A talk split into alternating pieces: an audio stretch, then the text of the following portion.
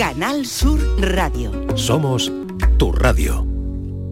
La tarde de Canal Sur Radio con Mariló Maldonado.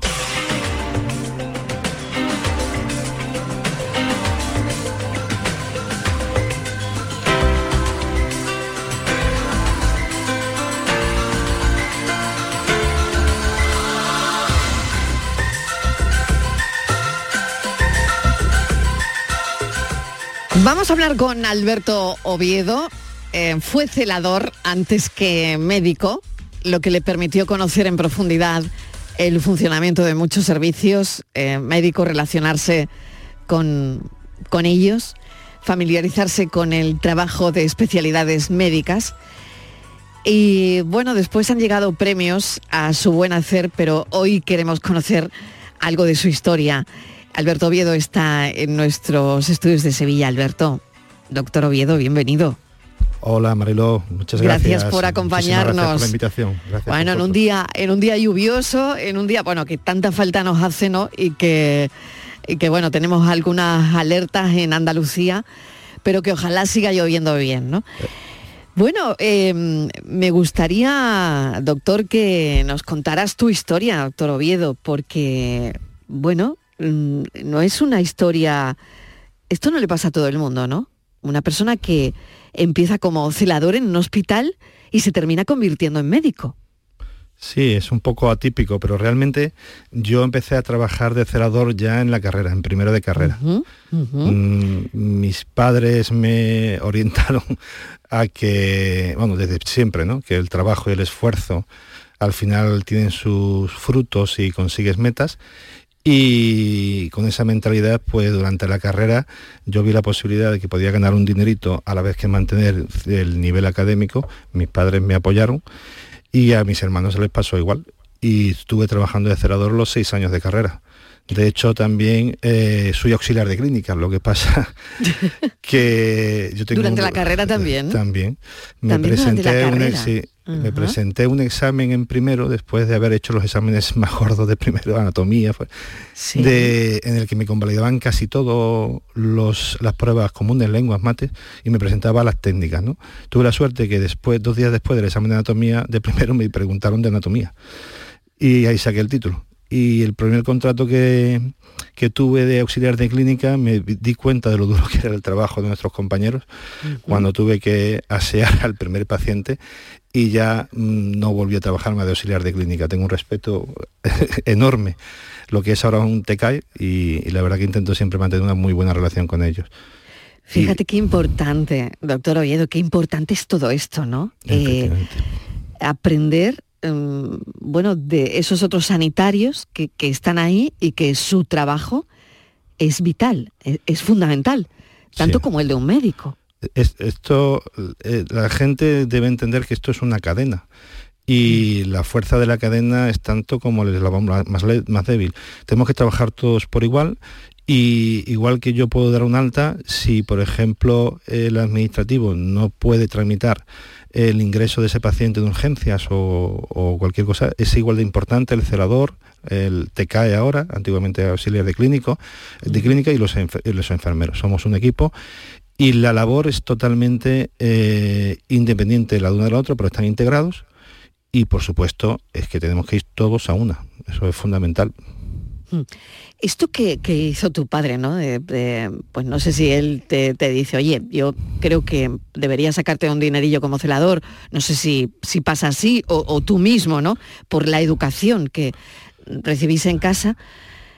Esto, doctor Oviedo, ¿lo hacemos ahora con los hijos? Pues eh, yo voy a hablar en primera persona, no, No. no.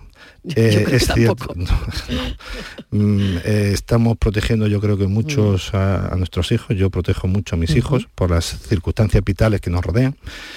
Eh, es cierto que nosotros teníamos mucha libertad cuando éramos chicos. Yo estaba todo el día en la calle jugando, jugando al fútbol, jugando al baloncesto, iba en bici al colegio que estaba a varios kilómetros de mi casa. Y el miedo que tenemos ahora con los hijos de que pase algo, pues no, yo creo que nos impide eh, adquirir, tomar ese tipo de decisiones que mis padres sí tomaron conmigo y que luego me ayudaron durante muchísimo tiempo y me han dado una serie de valores que todavía eh, eh, disfruto, intento transmitírselo a mis hijos. Mi, hijo mayor está ahora ya en primero de medicina, es un orgullo para nosotros, evidentemente, igual que los otros dos, pero está mucho más protegido de lo que yo estuve. Mis padres mm, también se preocuparon que yo adquiriera habilidades sociales, habilidades de manejo del entorno, y yo creo que ahí, hoy, hoy en día los padres fallamos. Fallamos en eso, ¿no? Sí. Y de una forma parece generalizada. Yo también. Yo también, lo reconozco y, yo también fallo en eso, ¿no? En esa protección que cuando lo contabas me, he sentido totalmente identificada, ¿no? Bueno, sigamos hablando de tu carrera después de, esa etapa breve como auxiliar de clínica, pues eh, bueno, pues estudias la especialidad de medicina de familia en Juan Ramón Jiménez de, Huelga, de Huelva, ahí pasas a, cuidados intermedios del Virgen del Rocío, em, pasabas consulta también en atención primaria y desde hace ya un tiempo y no sé si has cambiado en urgencias en el Hospital Balme. Efectivamente. Y es ahí donde coordinas un, proyecto sobre que ha sido premiado sobre el uso de la ecografía, ¿no? Sí, yo soy médico de urgencias desde hace 20 años en el Hospital de Valme, en Sevilla. Y desde trabajo en el Hospital de Valme, mi actividad asistencial, pero la coordinación del proyecto formativo en ecografía para médicos de familia y urgencia en todo el SAS viene avalado y viene dirigido desde la subdirección de formación, de desarrollo de, los servicios centrales del SAS. Entonces ahí empezamos a colaborar hace unos años, la verdad es que tanto mi mujer, eh, Marga, como yo, hace muchos años que intentamos integrar la ecografía en nuestra actividad clínica diaria. Eh, como médicos de urgencias, pues nos, sinceramente nos hace mejores médicos, nos hace aportar más cosas y tener eh, una serie de habilidades que antes no teníamos que ofrecer a nuestros pacientes. Y estamos intentando transmitirlo pues eh, a todos los médicos de familia, médicos de urgencias del hospital. Evidentemente el esfuerzo que ha hecho la subdirección de formación porque es romper eh, con una tradición muy larga y, ha habido muchos impedimentos y muchas dificultades para ofrecerle a los médicos de familia esta herramienta ha sido muy importante y hay que reconocérselo. Esto empezó eh, con la antigua directora general de personal del SAS, que es Pilar Bartolomé, que fue la gran impulsora del proyecto, a la que le mando un beso muy fuerte y le doy las gracias porque empezamos con mucho trabajo y mucho esfuerzo y ahora cada vez vamos a, más. A más, a más, claro. A más, a más. Bueno, ¿y cómo te adaptas a estar todo el día en una urgencia, a situaciones de emergencia? a la alta presión eh, que se vive en, ese entorno, ¿no? en el entorno de, las guardias de, una urgencia? Pues eh, normalmente yo, mi opinión personal es que todos los que trabajamos en urgencias, como dice, decía un familiar mío que falleció, tenemos un pajazo dado. Es, eh, tenemos que tener una personalidad un poquito determinada. Eh, yo creo que hay... No sé si impulsiva, hoy que Efectivamente, eh, os he estado escuchando y me he sentido totalmente identificado con los impulsos. Claro. Es cierto, eh, dentro de que hay... Porque a veces un paciente no sale adelante si uno no tiene ese impulso de, en un determinado momento, ¿no? En una determinada situación. Hay que tener primero mm. las habilidades, las competencias necesarias y luego confiar en ti mismo, porque hay veces que en situaciones de emergencia, en cuestión de pocos minutos, puedes tener eh, la posibilidad de salvarle la vida o haber perdido esa posibilidad. Y eso hay que mm, tenerlo claro. Y convivir con eso a diario, pues hay gente que les puede hacer mella. Yo llevo ya muchos años trabajando en urgencias, mm, tengo compañeros magníficos y que sobrellevan esta presión muy bien. Yo para mí, eh, para llevar esta presión, para mí es fundamental mi familia. Eh, el apoyo en la familia, llegar a casa, desconectar, estar con mis hijos, con mis padres, luego con mis hermanos, me hace desconectar por completo. Y luego tener hobbies, ¿no? Yo creo que tener hobbies te, hace evadirte de este tipo de presión. Eh, yo tengo un problema, es que mi principal hobby es, es la medicina y está todo relacionado con la Claro, medicina. claro, pues, pues ahí difícil, Sí. ahí difícil lo tienes, ¿no? Pero me, me va de, tienes. me, me va de hacer proyectos como este que estamos hablando. Como este de la ecografía. Eh, la ecografía, claro, otros que al final proyectos, es por y para los pacientes. Efectivamente. Pero sales de la urgencia de alguna manera, ¿no? Me concentro a hacer el proyecto, a buscar eh, material para los cursos o hacer- preparar el material audiovisual, hacer las charlas, lo que sea. Me va de por completo, aunque estoy trabajando al final en algo muy relacionado con lo que hago a diario. Es fundamental, es muy bonito. Luego, tienen muchas recompensas. ¿eh? Es cierto que la medicina de urgencias hay mucha presión, la gente lo conoce, todo el mundo lo sabéis, pero que luego la recompensa es muy alta. Esta es la gran, eh, el gran enganche que tienes, como la descarga de adrenalina que te engancha a estas situaciones. Yo estoy hoy saliente de guardia, yo estuvimos de guardia en mi equipo en, en el Balme. ¿Y cómo fue la guardia ayer? Pues como yo creo que como en todos los hospitales de España en periodo de alta frecuentación. Exactamente. Bueno, ahora ha bajado algo, ¿no? Ah, está bajando, ayer Está se notó, bajando. efectivamente, Mm, ayer se notó que ha bajado respecto a los días previos, pero es algo cíclico, ¿eh? Que viene por temporadas, lo sabemos, y yo creo que todos los estamentos que trabajamos en urgencias eh, intentamos ir a una para mejorar la, asistencia y la percepción del paciente en las urgencias que a veces no lo logramos, lo- la verdad que lo lamentamos, pero que tengan conciencia que trabajamos todos a una para mejorar la asistencia y su situación cuando están allí.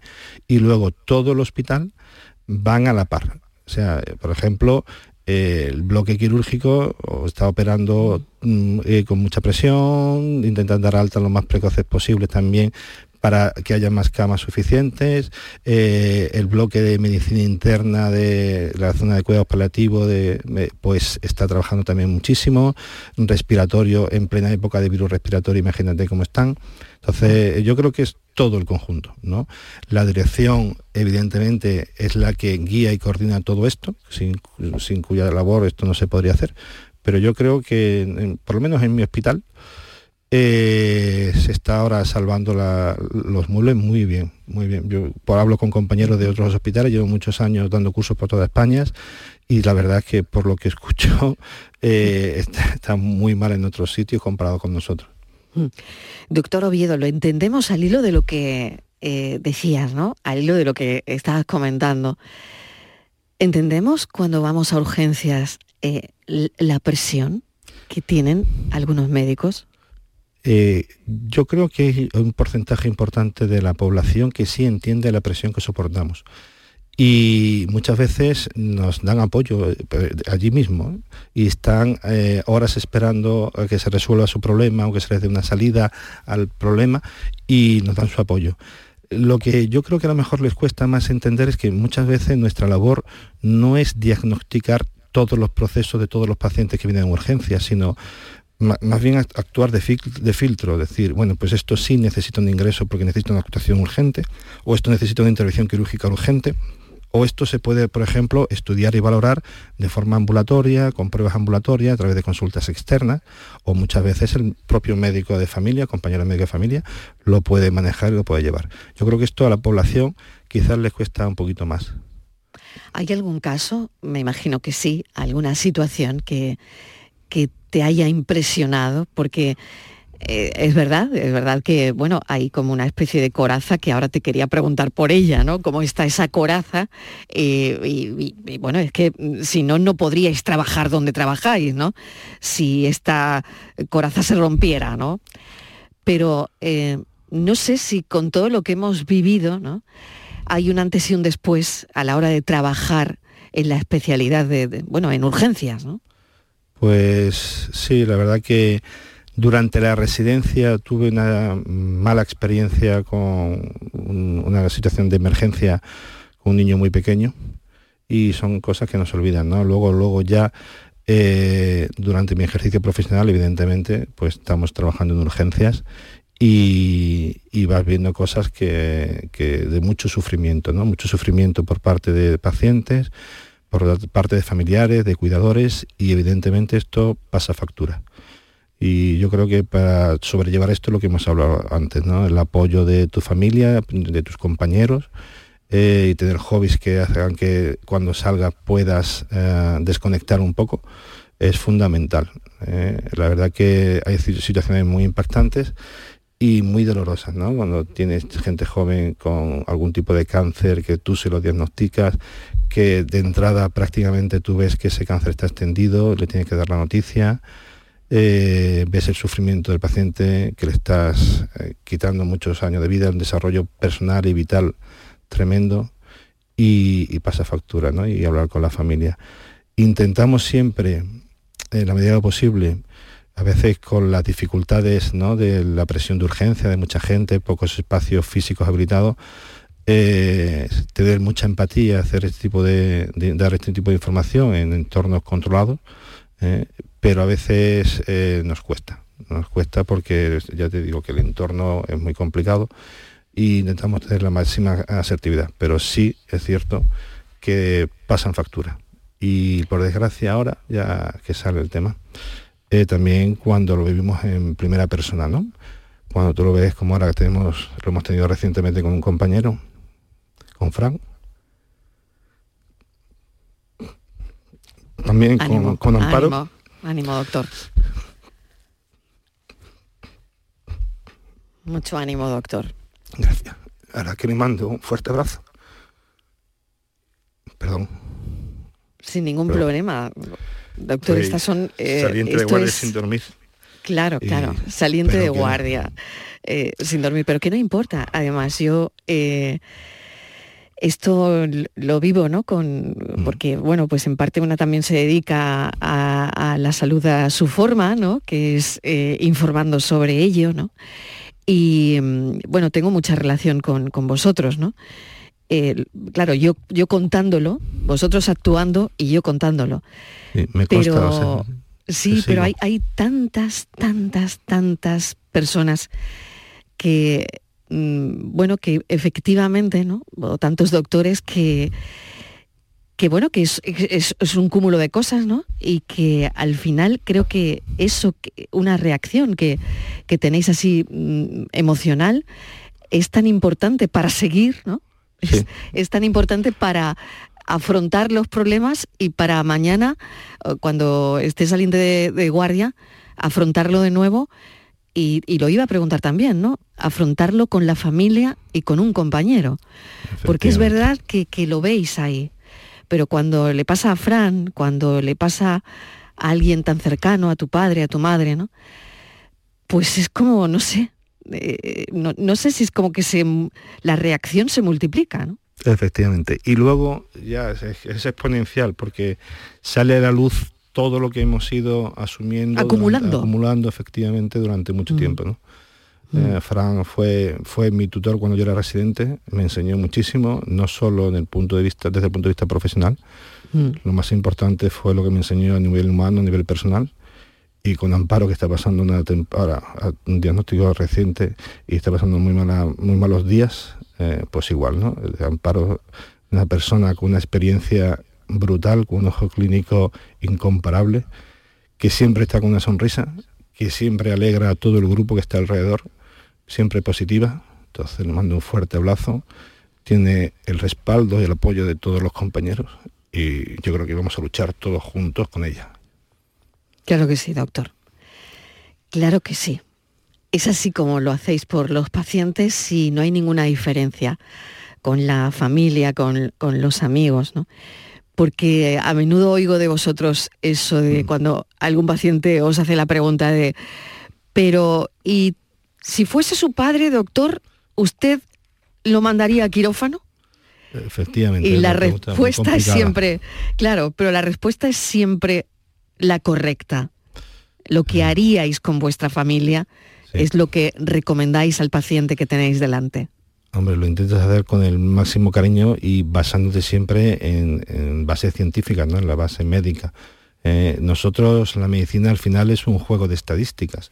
Si tenemos un paciente, el 100 pacientes que tiene este proceso y que de estos 100 pacientes se hace esto y sabemos que el 99% va bien, eh, pues entonces recomendamos eso.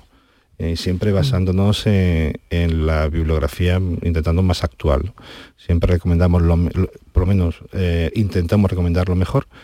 Evidentemente hay procesos y hay, técnicas que pueden tener complicaciones, por desgracia, pero son inherentes a la actividad médica. ¿eh? Mm. Eso es así. Doctor Oviedo, hacen falta médicos, está claro, ¿no? Y, hace falta que la gente estudie medicina y, bueno, y, todo este y todo este lío, ¿no? Que, tenemos en lo alto de, mm, pues al final en una universidad te piden em, un, número que, a lo mejor pues, la criatura que quiere optar no llega, pero es la que tiene vocación. Em, luego el que saca el número pues no va a ser, no quiere ser médico y, no lo va a estudiar. En fin, no sé, esto me imagino que es un lío que habrá que solucionar tarde o temprano, ¿no? Pero em, no sé si eh, está muy difícil todo ahora para los nuevos médicos, ¿no? ¿Qué les diría? Mm, yo creo que ahora, como tú has dicho, cada vez es más difícil acceder a la carrera de medicina a pesar de que cada vez hay más plazas, en los últimos años se ha ido creando plazas en, diferentes facultades y, yo creo que todo el que entra hoy por hoy es, vocacional, ¿eh? la grandísima mayoría, muy poca. En mi época había más gente que entraba en medicina, se iba a llevar por la familia, por el entorno, pero hoy en día con esa dificultad que hay para entrar, es que yo creo que este año en Sevilla el corte de medicina se ha quedado en 13 casi medio o 13.40 y largo es una barbaridad. Eh, el esfuerzo que tienen que hacer para entrar es tan importante que el que entra lo tiene muy claro que quiere entrar. Y yo les, mi consejo es que, que estudien, evidentemente, para crear la base que va a ser su futuro, pero sobre todo que disfruten, que tienen que aprender a disfrutar aprendiendo y estudiando porque eh, al final eso cuando nosotros tratamos al paciente y lo que hemos aprendido repercute en un beneficio del paciente, es lo que eh, te hace engancharte a la medicina. Eh, tener, eh, trabajar con pasión, vivir con pasión tu trabajo, te hace muchísimo mejor médico y lo que es más importante también, mejor persona. Estás más cerca de los sentimientos de los mm. pacientes, de los pacientes, de los sentimientos de los familiares, estás más cerca de, de toda la realidad y yo creo que la pasión en tu trabajo es lo que yo les recomendaría que intentaran adquirir, pero evidentemente se tiene que basar primero en tener una serie de habilidades y competencias que tienen que ir adquiriendo estudiando mucho en la carrera, porque es una carrera que hay que estudiar mucho y muchos años. Pues eh, doctor, le espero por aquí otro día. Ya no será para hacerle una entrevista, sino será para hablar de algo relacionado y concreto con la urgencia, con la medicina Em, le esperaré en el espacio por tu salud otro día si tiene tiempo y tiene un buen saliente de guardia. Será un placer venir. Muchísimas gracias. Volveremos a charlar. Estoy a tu disposición. Bueno, y hablaremos de la ecografía también, que de la bueno, y de eh, algún esto, proyecto más que, tenemos en mente. exactamente, exactamente. El, sábado me voy a Etiopía. el sábado a Etiopía. Si queréis, hablamos de eso. Doctor Oviedo no para. ¿Y qué va a hacer allí? Pues cooperación internacional con la Agencia Española de Cooperación Internacional para el Desarrollo, que pertenece al Ministerio de Asuntos Exteriores. Em, iniciamos un proyecto hace dos o tres años de formación de médicos de urgencias allí y de residentes y de adjuntos, y va creciendo, va creciendo y me voy cada cierto tiempo. Eh, y ahora me toca ir. Me he estado seis meses sin ir por la situación de seguridad que había allí. Ya. pero ahora vuelvo a ir. Voy a una ciudad que se llama Harar, que está en el este de Etiopía, eh, muy pegadito a Somalia y Djibouti, una zona muy remota. Eh, ya es la, muy segura, una, zona muy segura. ¿eh? Pero esta vez voy acompañado. Yo esta vez voy con un traumatólogo magnífico, que es Enrique Hidalgo, amigo mío, que va a iniciar el mismo proyecto que yo inicié con las urgencias, pero en trauma, y por lo menos esta vez no voy solo. Claro, claro. Bueno, está bien eso. Doctor Oviedo, pues nos contará su experiencia a, la vuelta, hablaremos de ecografías, de urgencias, pero hoy yo quería hablar del lado humano, ¿no? Y, ha sido un placer charlar con el doctor Oviedo hoy, esta tarde en el programa. Gracias, un abrazo. Muchísimas gracias, un abrazo a todos. Gracias. La tarde de Canal Sur Radio con Mariló Maldonado también en nuestra app y en canalsur.es. Comienza el año revolucionando tu hogar con Social Energy, la mejor relación calidad-precio del mercado. Si no, te la mejoramos. Descuentos de hasta 3.750 euros y llévate 200 euros en tu batería virtual con Luz, con seguro todo riesgo incluido los dos primeros años. Pide tu cita al 955 44 11 11 o socialenergy.es. La revolución solar es Social Energy. Canal Sur Radio, la radio de Andalucía. Bienvenidos a Sacaba. Mil metros de electrodomésticos con primeras marcas. Grupos Whirlpool, Bosque y Electrolux. Gran oferta en frigoríficos. Combi Corbero en blanco y no frost por solo 359 euros. Y solo hasta fin de existencias. Solo tú y Sacaba. Tu tienda de electrodomésticos en el Polígono Store en calle nivel 23 7. Sacaba. Los cambios siempre son buenos. ¿Por qué no empezar por los neumáticos de tu coche? Por eso en Automares tenemos el 2x1 en neumáticos de primeras marcas para todos los vehículos, de cualquier modelo y de cualquier marca. Ven a visitarnos a nuestros talleres de Automares. Estamos en su eminencia, Bellavista, Tomares y Huelva. Automares, servicio oficial en Sevilla.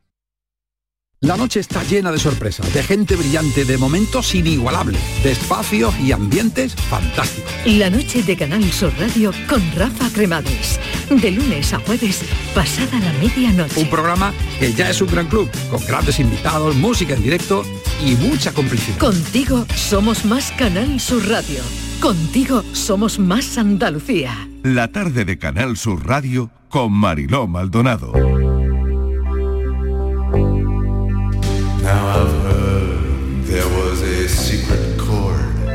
La medicina a la cultura, que son las cinco y media de la tarde. Nueva York los unió, su música los consagró, su pasión los inmortalizó. A finales de los años 60, Janis Joplin y Leonard Cohen, dos de los cantantes más célebres del momento, compartieron una noche en el mítico Chelsea Hotel de Nueva York. Lo que a priori podría parecer uno más de tantos encuentros sexuales de la época entre artistas, pues se convirtió en una madrugada que marcaría las vidas de ambos para siempre.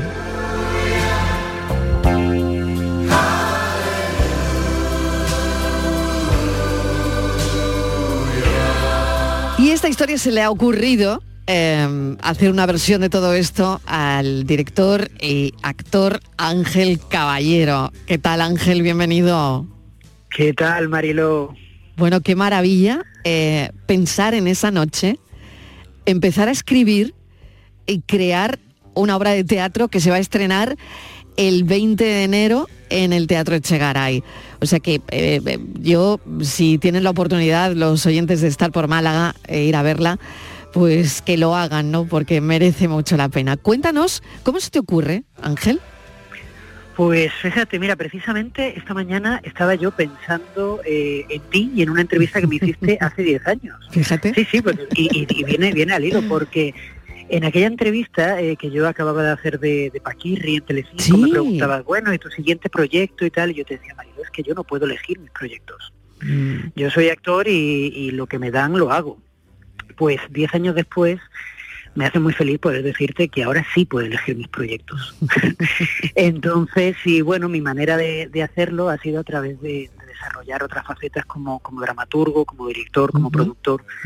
Y ahora al final, pues lo que es la tele y el cine ha quedado relegado a, a esos huecos que me deja el teatro y los proyectos que yo elijo y que yo desarrollo. Y cuando me planteé escribir una, una tercera obra, una nueva obra, quería que fuera un regalo a mi madre mi madre siempre ha estado presente en mi vida, siempre ha estado apoyándome en todo lo que yo he hecho, pero no sabía cómo hacerlo. Y entonces me acordé de esas canciones que a ella le gustaba de Leonard Cohen, de esa época que era su época, los 60, los 70. Y pensé que, a lo mejor rescatando esa historia entre Cohen, Joplin, y hablando un poquito de su música, de, la música de una generación, de la época de... Pero si, tú, si tú no habías nacido, Ángel Caballero, pero no sabes cómo me he documentado. eso, eso no me lo tienes que decir, eso no me lo tienes que decir porque seguro, seguro que has indagado todo, todo lo que lo que hay que saber de Janis Joplin y bueno y lo que me queda y lo que me queda porque me voy eh, en cuanto estrene en Málaga me voy a Nueva York con la función Eh, bueno, esto es una exclusiva que te Bueno, doy. Madre mía, ¿eh? trabajando desde allí, Madre y mía. Nos vamos, el, eh, nos vamos el lunes. Y vuelvo directo para el estreno en Madrid, en el Teatro Lara, que es el día 8 de febrero. Así que seguiremos trabajando desde el Chelsea Hotel de Nueva York. Qué Esta- estos 15 barbaridad, qué quedan. barbaridad, qué bueno. Sí, sí, sí. Bueno, esto sale de un andaluz que se llama Ángel Caballero. Esto sale de un andaluz. ¿eh? Bueno, a ver, eh, Joplin muere de una sobredosis en, en otra habitación de hotel y Cohen, eh, a modo de catarsis, le compone una canción rememorando aquel día en el que los dos desconocidos se hablaron e hicieron el amor como, como viejos amigos, ¿no? Y a partir de ahí, todo lo demás, ¿no, Ángel? Bueno, a partir de ahí, eh, Cohen eh, se pasa la vida, ¿no? Compone esa canción mítica Chelsea Hotel, de la que luego hace una nueva versión, Chelsea Hotel número 2. Y, y hablando de aquella noche que tuvo con, con Joplin, nosotros lo que hacemos en la función es recrear esa, esa noche, pero vamos un poquito más allá. Eh, a mí me gusta plantear en la función qué hubiera pasado si esa noche Joplin no se hubiera ido. ¿Qué hubiera pasado si esa pareja hubiera seguido en el tiempo? Ella habría muerto de sobredosis, no habría muerto. Eh, ¿Cómo habría sido la vida de ambos? ¿Cómo habría sido si además hubieran llegado a los tiempos de hoy en, lo que todo, en los que todo es trap y perreo? ¿Qué, qué hubiera pasado si ellos hubieran conocido la música que se escucha hoy día? Esa música que es tan efímera como todo lo que nos rodea hoy a través de las redes sociales, que, que es un mundo completamente distinto al que ellos conocieron. La obra le da la oportunidad a estos personajes de volver a aquella noche, fíjate, ¿no? Sí, es una obra que habla de segundas oportunidades. Es una obra que habla de reencuentros y de, de muchas veces eh, la vida nos pone en situaciones en las que podemos subsanar, ¿no? A lo mejor ciertos errores que cometimos o ver las cosas simplemente desde otro punto de vista del que lo vimos en su día. La obra eh, trata en realidad sobre eso, que podrían ser eh, Cohen y Joplin, pero también es extrapolable a muchísimas A otras cualquiera de nosotros, es verdad. Claro. Es verdad. Bueno, pues Ángel, te deseo lo mejor como siempre. Lo mejor en el Teatro Echegaray. Si están por aquí, por favor, no se lo vayan a perder. El sábado a las 8 de la tarde, estreno de Chelsea Hotel. Eh, yo creo que, como les digo, merece mucho la pena porque lo merecen los dos personajes y lo merece la idea. La idea de volverlos a reencontrar y pensar qué habría pasado, ¿no? Si Joplin no hubiera huido aquella mañana de esa habitación y si, por ejemplo, hubiesen seguido juntos como pareja, ¿no? Nos- no sé si habría evitado la muerte por sobredosis de Joplin. En fin, es una, una premisa interesante, mm, punto de partida de esta obra, Chelsea Hotel. Ángel y además para, para toda la gente que conoce, que conoció la historia de ambos y para la gente más joven, como tú has dicho, yo por claro, ejemplo, claro. eh, que nos permite indagar un poco en quiénes fueron Janis Joplin, Leonard Cohen, todo lo que hicieron por la música y por la cultura en general. Es muy interesante. Y quedan muy poquitas entradas porque quedan solo 10. Tenemos el teatro lleno. Solo porque- quedan 10 entradas. Pues hay que apresurarse. Así que Muchísimas que se gracias. den prisa. Ángel, un beso enorme. Mucha suerte. Suerte en Nueva York, suerte en el estreno en Madrid. Es un orgullo. Un beso. Para, para mí es un orgullo hablar contigo siempre. Un beso. Adiós. Gracias.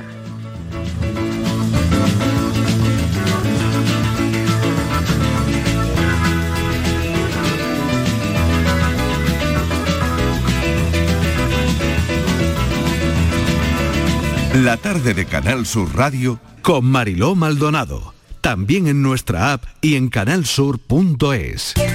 Rebajas en Rapimueble, simplemente más bajas. Dormitorio 139 euros. Apilable de salón, ahora 159 euros. Más ahorro, más ofertas, más barato. Solo en Rapimueble, líder en rebajas y paga en 12 meses sin intereses. Más de 230 tiendas en toda España y en rapimueble.com. El carnaval de Cádiz está en tu móvil. Porque con la aplicación móvil de Canal Sur Radio puedes escucharlo estés donde estés. Todos los días desde las 8 de la tarde en directo en el programa Carnaval Sur con Fernando Pérez y todo su equipo. Además, en nuestra aplicación móvil también tienes todos nuestros podcasts y en ellos encontrarás el ritmo del tangay, el seguimiento diario a la actualidad del Carnaval de Cádiz con Manuel Casal. Y por supuesto, en nuestra aplicación móvil tienes los programas que más te gustan y las emisiones en directo de nuestros canales. Descárgate ya nuestra aplicación móvil y disfruta de todo el carnaval de Cádiz cuando quieras y donde quieras. En tu móvil. La tarde de Canal Sur Radio con Mariló Maldonado.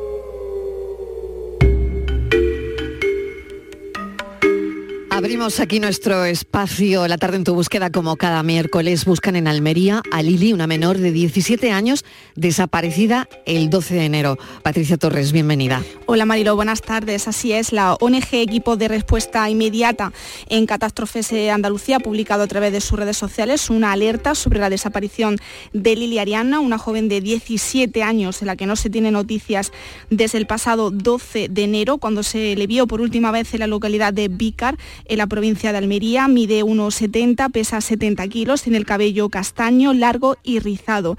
Y en el momento de la desaparición vestía mallas negras, una sudadera de chándal negro y naranja con una camiseta negra y deportivas de color blanco. Si alguien la ha visto o cree tener alguna pista sobre su paradero, puede ponerse en contacto con el servicio de emergencias 112 o al número de teléfono 607 11 83 75. Y Marilo, eh, estamos muy pendientes porque tenemos una última hora de la desaparición de dos jóvenes en alta mar en Marbella. Eh, Salvamento Marítimo mantiene un dispositivo de búsqueda en este momento de dos jóvenes desaparecidos ayer martes, día 16 de enero, en alta mar frente a la costa de Marbella. Sus teléfonos móviles han dejado de estar operativos y no se ha localizado la embarcación en la que navegaban. El primer aviso de la emergencia data de las 8 y 23 de la noche. Un conocido telefoneó a Salvamento Marítimo para informar de que los dos jóvenes iban a bordo de una embarcación de fibra de 6,5 metros eslora llamada Budión y habían sufrido una avería en el motor. Desde Salvamento se movilizó un barco de rescate, la Salvamar Gadir, y posteriormente un helicóptero, el Elimer 223. Durante toda la noche registraron la costa y contactaron tanto con los distintos barcos que estaban faenando a esas horas como con los puertos de Marbella y Estepona. Asimismo, también alertaron a la Guardia Civil de Málaga y Ceuta. En estos momentos continúa, como decimos, la búsqueda de estos dos desaparecidos y de la embarcación que lleva por nombre Budión. El operativo está formado por helicópteros, recordamos, el IMER 223 y la Salvamar Alnitac. Desde la Cofradía de Pescadores Estepona han confirmado eh, que los dos jóvenes salieron al mar desde la playa del Belerín. Si bien ninguno de estos dos jóvenes forma parte de esta agrupación. Pues estaremos muy pendientes de estos jóvenes, de la búsqueda y esperemos que, haya suerte. Vamos al caso de Daniel Sancho. El equipo legal que representa a la familia volvió a poner el caso en el centro del foco mediático. Eh, ha sido esta semana, ¿no? El viernes, mm. concretamente.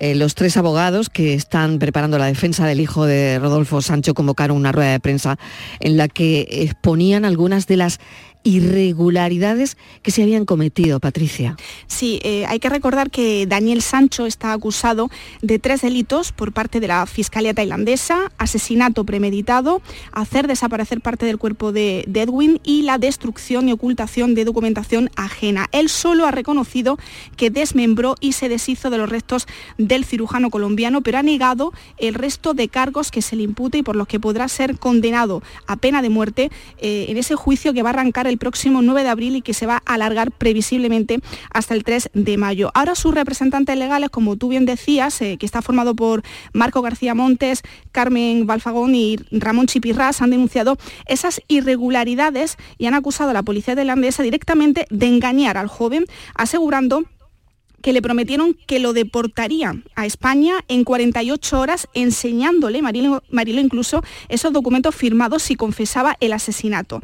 La defensa tendría en su poder esa copia de uno de, de esos documentos, una orden de deportación firmada, pese a no tener validez ni legal ni jurídica. Su defensa intentará demostrar que se trata eh, de una muerte accidental fruto de la pelea eh, de Daniel, eh, que Daniel empezó con, con Edwin para intentar defenderse de una agresión sexual y sostiene eh, la defensa que en ningún caso confesó el asesinato premeditado, señalando directamente a la policía del país asiático de esos errores e irregularidades en la transcripción de la declaración. Pero, ¿por qué han decidido, nosotros nos hemos preguntado, Marilo, ¿por qué han decidido denunciar estas irregularidades a pocos meses del juicio? ¿Por qué este giro en los acontecimientos? Hemos entrevistado a uno de los abogados de Daniel Sancho, Ramón Chipirras, y esto es lo que nos ha dicho.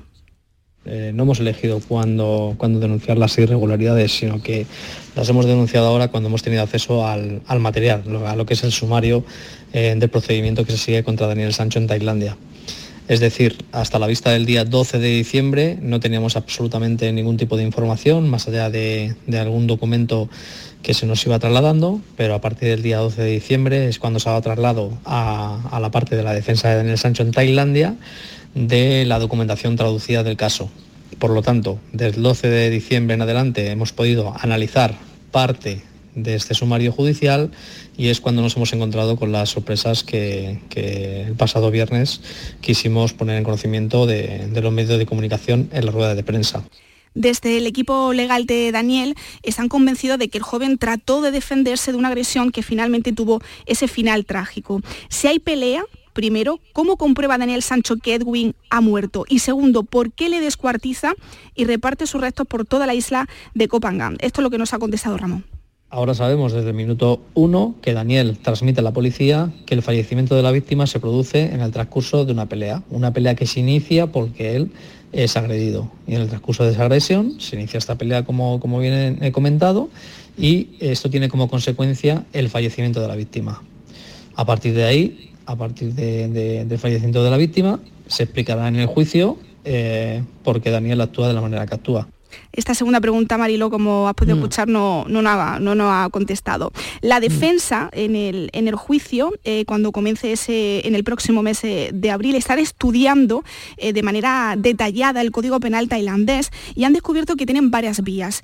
Si se demuestra la agresión, que Daniel eh, se defendió y la muerte a Rieta fue accidental por un golpe en el occipital, estaremos ante un accidente con 3 a 15 años de prisión, mientras que el artículo 290 del Código Penal de Tailandia recoge dos tipos de homicidio imprudente, por la que prefieren decantarse en este caso, Marco García Montes dice de, esa sentencia de multa de ocho años de cárcel y una tercera parte de la condena se podría incluso cumplir en España. Y Marcos ha afirmado en esa, afirmó en esa rueda de prensa que la pena de muerte de la que se hablaba en un principio estaría prácticamente descartada. Los abogados se muestran optimistas con la condena que finalmente le pueda acabar otorgando la Fiscalía tailandesa y así nos lo ha expresado. Por supuesto que somos optimistas, tanto eh, aquí en España como en Tailandia, es decir, tanto el equipo que dirige realmente, porque aquí hay un equipo director que conforman asesores y el abogado de oficio que dirigen la defensa de Daniel Sancho y que están en Tailandia, como que somos optimistas los que estamos aquí en España, ¿no? que somos parte de, ese equipo también, pero que no dirigimos la defensa de Daniel, esto hay que dejarlo claro, sino que estamos para ayudar y para asesorar a quien dirige la defensa de Daniel, que somos el despacho Balfagón Chipirras y el despacho de Marco García Montes. Somos optimistas y más cuando nos enteramos de que Daniel, en esas primeras 48 horas antes de que el día 6 de agosto llegara la orden de detención de, Daniel, a Daniel se le engaña. Y se le engaña eh, con una orden falsa ilegal de deportación, diciendo que colabore con la policía y que en 48 horas estará en su país. Y cuando hemos sabido eso, esa irregularidad, la hemos querido transmitir a todos nosotros, a todos los medios de comunicación respecto a la compra de cuchillo, la bolsa de basura y otro tipo de material que habría utilizado para perpetrar el crimen, ha aclarado, han aclarado estos tres abogados que compró dichos en serie para hacer unos vídeos de cocina, eh, nunca para asesinar a, a Edwin y lo van a probar, según dicen ellos, a lo largo del juicio. Pero ¿cómo se encuentra el joven Daniel Sancho tras esta rueda de prensa tan polémica? Daniel está bien, está aprovechando su estancia en prisión, como no puede ser de otra manera, para también trabajar en lo que va a ser su defensa, con el equipo jurídico que dirige en Tailandia su defensa, y con muchas ganas de que, llegue pues esas primeras jornadas de juicio en, abril para que todo esto empiece y, pueda demostrar realmente lo que sucedió y lo que pasó. Habrá que esperar entonces a ese juicio que se celebrará eh, desde abril hasta el mes de mayo para ver cuál es el desenlace, Mariló, para Daniel Sancho. Desde luego, muchas, un caso con muchas interrogantes, un caso complicado. En fin, bueno, pues lo seguiremos y, y veremos. ¿no? Hoy vamos a dar a conocer una desaparición que tiene lugar en Roma, fíjense, ¿no? en el año 1983, una chiquilla de 15 años, Emanuela Orlandi, que desaparece. Es un suceso que envuelve al Vaticano en un misterio que dura 20 años, que dura varias décadas, pero ¿quién es ella? ¿Quién es Emanuela Orlandi, Patricia? Quizás, Mariro, el nombre no sea muy conocido en España, aunque un documental de Netflix ha ayudado a divulgarlo en todo el mundo. Pero en Italia, este caso es uno de los grandes misterios sin resolver. En ese país, todos saben que esta adolescente salió el 22 de junio del año 1983 de su casa para ir a una clase de música y nunca regresó. Vivía en Ciudad del Vaticano, tenía la nacionalidad del pequeño Estado y su padre era un empleado de la Santa Sede, por lo que el Papa entonces, Juan Pablo II, adquiría un papel especial. Pero los años fueron pasando sin que se resolviera el enigma, quedando la investigación en suspenso. El caso se reabrió a finales del año 2022 por orden del Papa Francisco y la justicia vaticana indicaba que se habían encontrado líneas de investigación dignas de ser estudiadas en profundidad, al tiempo que entregaba a la Fiscalía de Roma documentación recabada en los últimos meses. Aunque ninguna de las investigaciones ha arrojado resultados, la familia de Manuela no se ha cansado de exigir verdad y justicia durante todos estos años. Es tremendo el caso. Vamos a hablar con Félix Ríos, que es criminólogo. Eh, lo conoce muy bien este caso. Félix, bienvenido. Gracias por atender nuestra llamada. Placer estar con vosotros. Fíjate, eh, una serie eh, nos devuelve este caso, ¿no? No solamente devuelve el caso a, la actualidad, sino que crea una opinión pública lo suficientemente sólida como para que el Vaticano, pues de alguna manera haga alguna maniobra un poco para lavar la imagen que se ha visto perjudicada pues cada vez que este caso pues ha tenido un repunte, no solamente ahora, sino en, años anteriores donde ha habido de vez en cuando algún, algún movimiento derivado del empeño de Pietro, el hermano de, de Manuela, y que evidentemente, pues, pues, bueno, pues yo creo que lamentablemente, a pesar de, de, esto último que hemos visto, que estos documentos, los que habéis mencionado y demás, esto otra vez va a quedar en saco roto. Yo lo tengo clarísimo. Patricia. Sí, hay cuatro hipótesis, eh, Félix, durante todo este tiempo em, y que en ese documental se ha manifestado y se ha, y se ha puesto en pie. Por un lado, que, que esta chica fue secuestrada por un grupo terrorista, que fue obra de la mafia italiana para cobrarse una deuda pendiente con el Vaticano. La tercera hipótesis, que fue víctima de abusos sexuales del propio Vaticano. E incluso hay una cuarta que dice que Manuela está viva y que está oculta por el Vaticano probablemente en algún lugar de Inglaterra. No sé con cuál de ellas es tremendo, ¿eh? te decantarías. Las hipótesis son tremendas. ¿eh?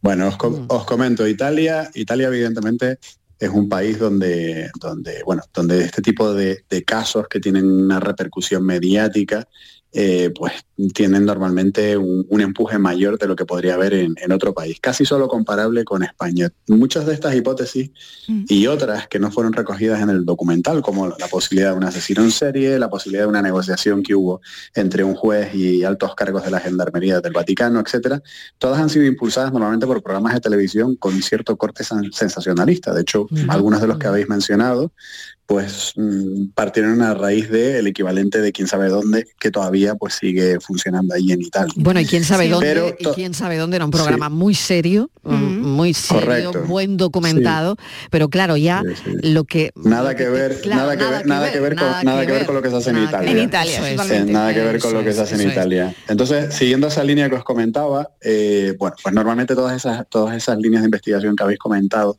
prácticamente casi todas han quedado en, saco roto. Hay que tener en cuenta que realmente la desaparición de, Manuela no tiene lugar en el Vaticano, o sea, todo ocurre en el centro de Roma. La única vinculación que existe con el Vaticano es que efectivamente ella eh, vivía allí. ¿no? Quiero decir que en muchas ocasiones es como si la víctima eh, vamos a imaginar que en lugar de ser del Vaticano hubiese sido de Venecia, pero desaparece en el centro de Roma, seguramente no hubiese habido el mismo empaque, es lo que os quiero transmitir a nivel periodístico, ¿no? no, no las conjuras que se pueden vender evidentemente no son las mismas si el enfoque que se le da es de dentro del Vaticano o de fuera del, del, Vaticano. La mayoría de los expertos a nivel internacional de investigación criminal más o menos serios, lo que han apuntado es que simple y llanamente estamos ante un caso de, un pedrastra, el clásico pedrastra que se acerca a una menor o que la tiene vigilada y que con una promesa, en este caso, de participar en una campaña publicitaria de productos Avon de mm. cosméticos, pues eh, la capta y evidentemente hace, hace lo que quiera con ella. Si os pongo un ejemplo más actualizado, me gustaría recordaros, por ejemplo, el caso del pedrasta de Ciudad Lineal, que fue un caso que yo conocí bastante bien, donde el método de captación que tenía, que tenía Tony, el pedrasta, era decirle a las niñas que les iba, que les había traído unos vestidos o que les había comprado unos vestidos.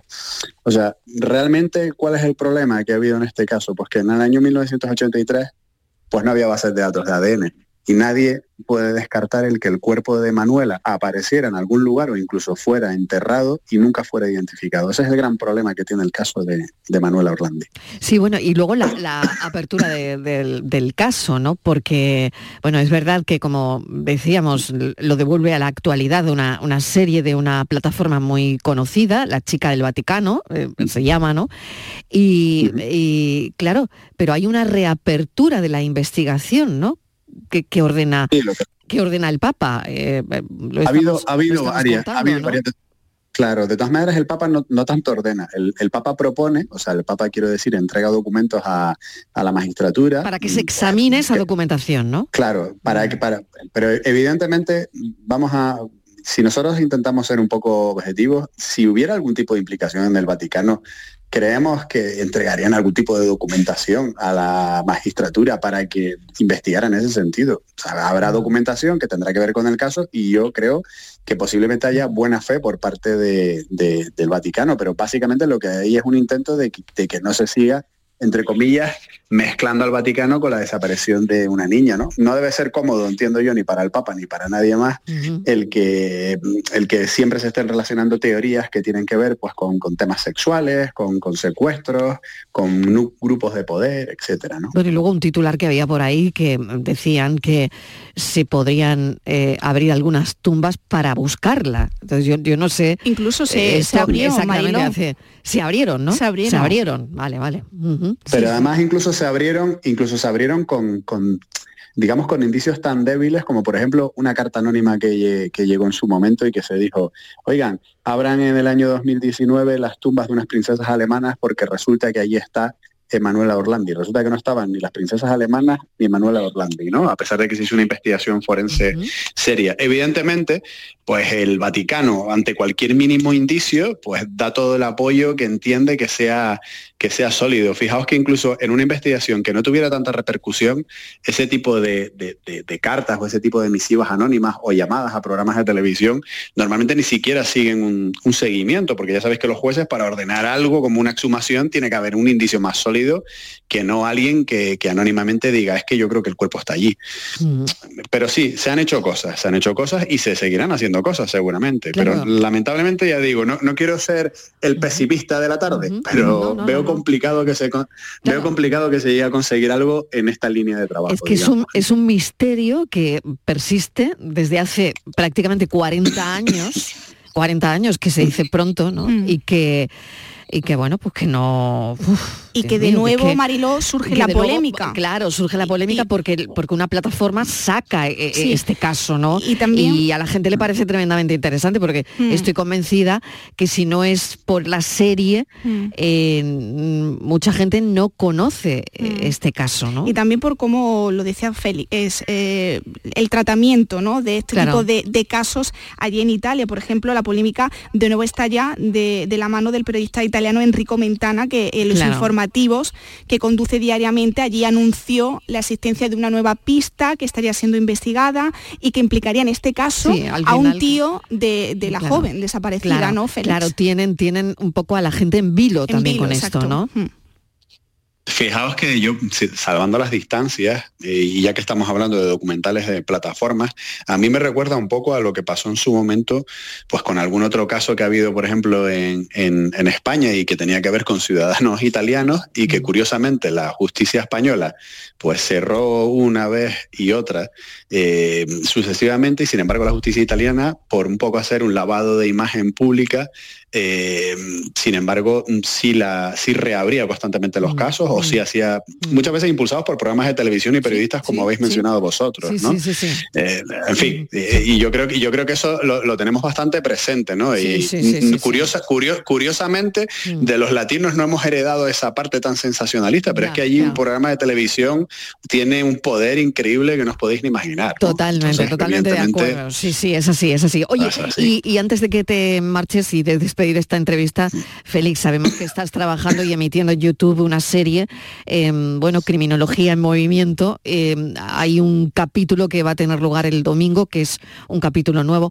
Cuéntame, tenemos un par de minutos, cuéntame sobre esta serie. Bueno, pues ya, ya, que vuestro espacio tocáis en muchas ocasiones eh, sucesos y casos criminales, para aquellos que estén interesados en casos criminales que han tenido poca repercusión mediática o incluso víctimas que han quedado un poco en el anonimato de los tiempos, pues les invito a que, a que ahonden en mi canal YouTube y verán pues un total de 12 capítulos que se, efectivamente los, los, publico cada domingo y que fueron grabados durante un viaje que hice en moto durante verano eh, de tres meses, ¿no? recopilando información, hablando con familiares de víctimas algunas más conocidas y otras menos conocidas. Fijaos que, por ejemplo, creo que ha sido de actualidad también recientemente el caso de, María Ángeles Molina alias Angie, la asesina de Ana Páez, y por ejemplo incluye una entrevista exclusiva, larga, con el padre de, de Ana Páez, con Antonio.